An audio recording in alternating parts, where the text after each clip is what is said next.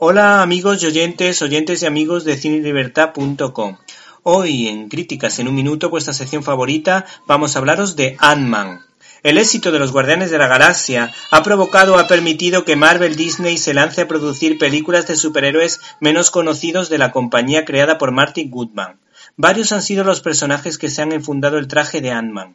El primero, que es el más conocido de todos, fue el brillante científico Han Ping, creado por Stan Lee, Jack Kirby y Larry Lieber. Más tarde se enfundó el traje Scott Lang, un ladrón que renunciaba a la vida delincuente por su hija. Esta película relaciona a estos personajes, aunque sería injusto no reconocer que un gran experto en cómic como Robert Kirkman creó un tercer hombre hormiga bastante pícaro y travieso llamado Eric O'Grady.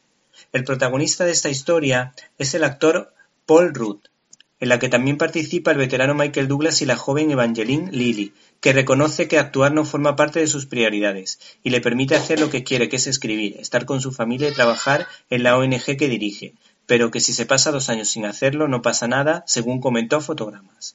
Esta producción, dirigida por Peyton Reed, experto en comedias como Separados y Abajo el Amor, busca el entendimiento entre el hombre hormiga original Han Pink y el otro más moderno, Scott Lang, inspirado en el número 47 y 48 de Marvel Premiere en 1979. La diferencia del cómic con respecto a la película es que en los cómics el encuentro entre ambos es casual, mientras que en el largometraje es forzado, pues Han necesita al hombre idóneo para su plan. Otra diferencia es que cuando Pink se encuentra con Scott...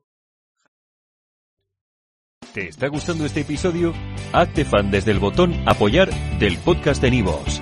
Elige tu aportación y podrás escuchar este y el resto de sus episodios extra. Además, ayudarás a su productor a seguir creando contenido con la misma pasión y dedicación.